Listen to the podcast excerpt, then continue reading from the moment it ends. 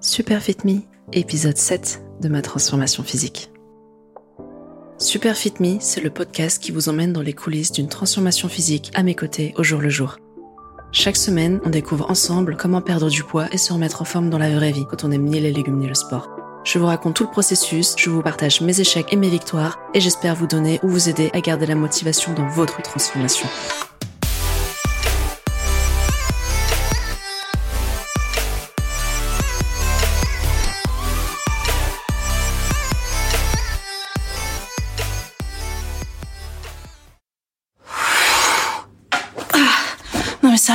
Cet exercice. J'en peux plus. Attendez, pourquoi je m'affiche ça déjà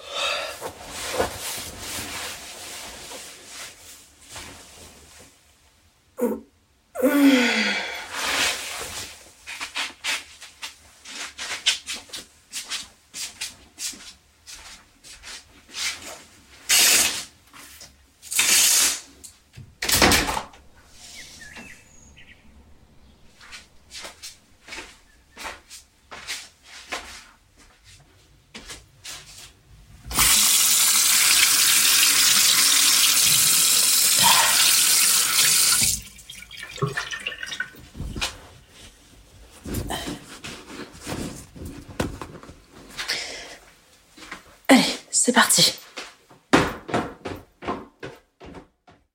Et oui, c'est parti pour ma première séance de musculation. Si quelqu'un m'avait dit il y a quelques années que j'allais me mettre à la muscu, je l'aurais rayonné. Ha ha ha, très drôle. Genre, je vais me mettre à soulever des haltères et à faire des tractions. Dans une autre vie peut-être. Et quelque part, j'étais pas complètement à côté de la plaque. C'est juste que cette autre vie a démarré plus tôt que ce que j'imaginais. Ce matin-là, je m'apprête donc à faire ma première séance de musculation. Je suis à la fois toute excitée comme une gamine qui commence une nouvelle activité extrascolaire et en même temps pleine d'appréhension. Est-ce que je vais réussir à faire les exercices? Est-ce que je vais avoir plein de courbatures après? Est-ce que les voisins qui me voient par la fenêtre vont se moquer de moi? J'avais pas la réponse aux deux premières questions, mais pour la dernière, j'ai pas laissé la place au doute, j'ai fermé les rideaux. Ces derniers jours, j'ai épluché toute la partie concernant l'entraînement sur le site du coach. Comme pour la nutrition, j'ai déconstruit pas mal d'idées reçues que j'avais sur la musculation. J'en avais pas mal, mais il y a quand même trois choses qui m'ont particulièrement marqué. La première, c'est que la musculation, c'est la manière la plus efficace de façonner son corps en gardant un métabolisme élevé pendant une perte de poids. Vous avez forcément entendu ça dans l'univers des régimes et du fitness. T'as flingué ton métabolisme, c'est foutu, t'arriveras jamais à perdre du poids. Peut-être même que vous êtes vous-même persuadé d'avoir un métabolisme lent, déglingué, qui vous met sciemment des bâtons dans les roues à chaque fois que vous tentez de perdre du poids. Eh ben tout ça, c'est du vent. Alors je parle évidemment dans l'optique où vous avez aucun souci de santé particulier qui viendrait dérégler votre métabolisme, comme l'hyper ou l'hypothyroïdie. Mais hors problème médical, votre métabolisme n'est ni la cause de votre prise de poids, ni ce qui vous empêche de perdre du poids. On pense souvent ça parce que quand on se met au régime, vient un moment où la perte de poids ralentit, voire s'arrête, alors qu'on continue à suivre scrupuleusement son régime. Et là, tout le monde se dit, ça y est, j'ai ruiné mon métabolisme. Sauf qu'on oublie un truc essentiel dans l'histoire, si on a perdu du poids, on est plus léger. Et si on est plus léger, notre corps a besoin de moins d'énergie pour fonctionner. C'est parce que le taux métabolique de base a diminué. Vous vous rappelez, j'en parlais dans l'épisode 3, le taux métabolique de base, c'est l'énergie qui est nécessaire pour faire fonctionner votre corps au repos. Eh bien, plusieurs études ont comparé le taux métabolique de base de personnes obèses à celui de personnes non obèses et sont arrivées à la même conclusion. Une personne obèse a un taux métabolique de base plus élevé qu'une personne non obèse. En fait, le simple fait d'être plus lourd fait que votre corps va dépenser en moyenne plus d'énergie qu'une personne non obèse. Mais à l'inverse, quand vous perdez du poids, bah, le simple fait d'être plus léger fait que votre corps aura besoin de moins d'énergie pour fonctionner. Donc si vous continuez à vous alimenter de la même manière et à apporter la même quantité de calories à votre organisme, ça veut dire que le déficit calorique que vous avez créé va se réduire progressivement. Je prends des chiffres au hasard. Imaginons que vous avez besoin de 1800 calories par jour pour maintenir votre poids avec votre rythme de vie et votre activité physique habituelle.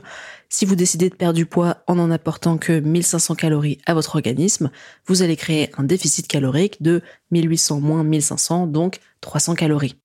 Au fur et à mesure de votre perte de poids, votre corps aura besoin de moins en moins d'énergie pour fonctionner car vous serez de plus en plus léger.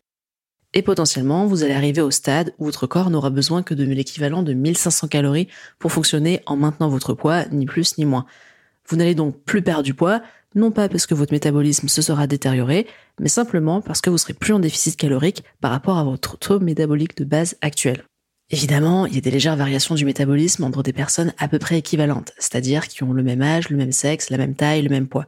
Mais ces variations sont négligeables par rapport à l'impact de l'hygiène de vie et de l'activité physique de chaque personne. Et si l'activité physique en question, c'est la musculation, ça devient particulièrement intéressant. Pourquoi? Parce que le corps a besoin de plus d'énergie pour entretenir du muscle que pour entretenir du gras. Donc en fait, développer sa masse musculaire, c'est un super moyen de maintenir un métabolisme élevé malgré une perte de poids en plus de sculpter votre corps. Donc ça, c'est la première chose que j'ai retenue. La seconde, c'est que la muscu c'est bien, mais pas n'importe comment. Pendant une séance de musculation, ce qui se passe en fait, c'est que vous allez provoquer des micro-déchirures au niveau des fibres musculaires. Pendant les périodes de récupération entre vos séances, les fibres vont se reconstruire en étant plus résistantes et plus volumineuses. C'est ce qui va donner cet aspect bombé aux muscles et qui va vous aider à sculpter votre physique mais ça sert à rien de faire des répétitions à outrance parce que ce qui compte, c'est de faire des répétitions efficaces. Des répétitions efficaces, qu'est-ce que c'est?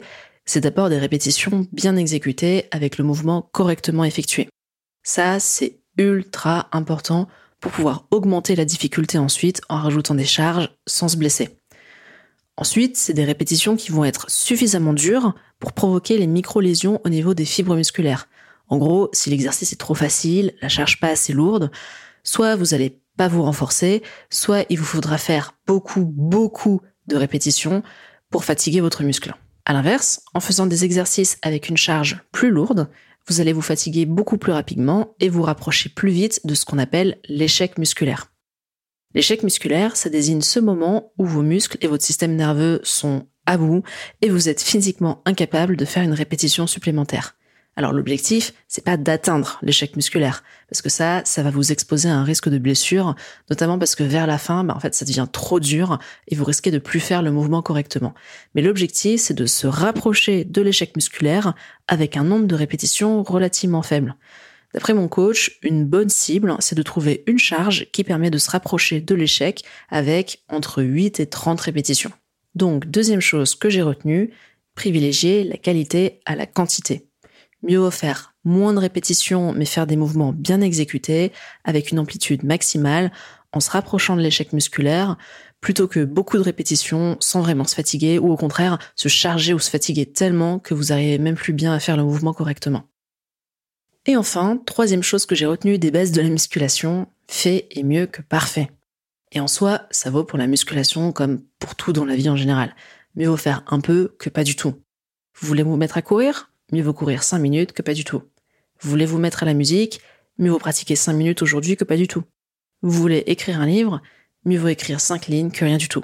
Bon, bref, vous avez compris, et au fond, vous le savez aussi bien que moi, mais je crois que ce rappel m'a fait du bien quand même. J'ai toujours été du genre tout ou rien, à me dire que si je faisais pas le truc à fond jusqu'au bout, ça servait à rien, et je me suis retrouvée très vite dans ce cercle vicieux en mode ah non, j'ai pas le temps de faire mon footing de 30 minutes aujourd'hui, là, maintenant, tout de suite, donc euh, j'annule ma séance du jour. Et pour l'alimentation, pareil. Non, bah là j'ai craqué, je me suis fait une pizza, donc euh, bon, autant enchaîner sur une glace, puis ce soir on se fait un burger. Alors qu'au fond, bah si au lieu de faire mon footing de 30 minutes, je faisais 5 ou 10 minutes, bah, ce serait pas trop mal quand même. Fait est mieux que parfait. Si au lieu d'enchaîner sur euh, une glace et un burger, je m'en tenais à la pizza que j'ai mangée et je mangeais sainement le reste de la journée pour tenir mes bonnes résolutions alimentaires, bah, ce serait pas trop mal non plus. Fait est mieux que parfait. Et ainsi de suite. Je me suis donc martelé ça dans la tête et je continue à me le marteler à chaque fois que j'ai un moment de faiblesse. Ça m'amènera à rien de me flageller ou de baisser les bras. Fait est mieux que parfait.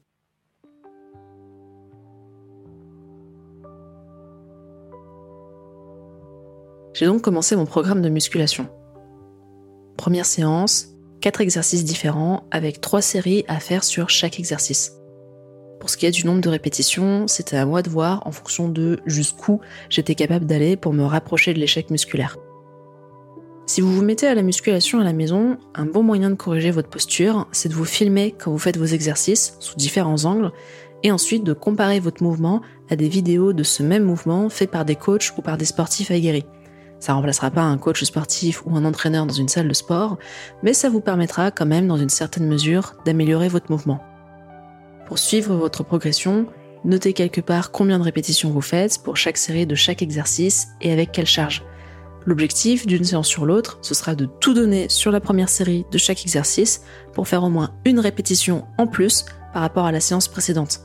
Comme ça, vous ferez progressivement de plus en plus de répétitions et quand vous vous rapprocherez des 30 répétitions sur un exercice, ce sera le signe que l'exercice devient trop facile pour vous et qu'il est temps d'augmenter la difficulté. Donc si c'est un exercice avec un élastique, en augmentant la tension de l'élastique ou bien en passant en élastique avec une résistance plus élevée. Si c'est un exercice avec des poids ou des haltères, en augmentant le poids, etc. Je me suis donc lancé sur le premier exercice en faisant le plus de répétitions possible jusqu'à être proche de l'épuisement. Non sérieux, il est infâme cet exercice. J'en veux plus. Au fil des jours qui ont suivi mes premières séances, je me suis découvert de nouveaux muscles dont j'ignorais complètement l'existence et j'ai eu une petite phase Robocop qui a bien fait rire mon chien et ma copine. Mais surtout, ça m'a fait un bien fou au moral de me dire je l'ai fait. Je peux le faire, j'ai survécu, je vais continuer et ça va le faire. Je pars de loin, en nutrition comme en musculation, mais j'y vais, à la force des petits pas.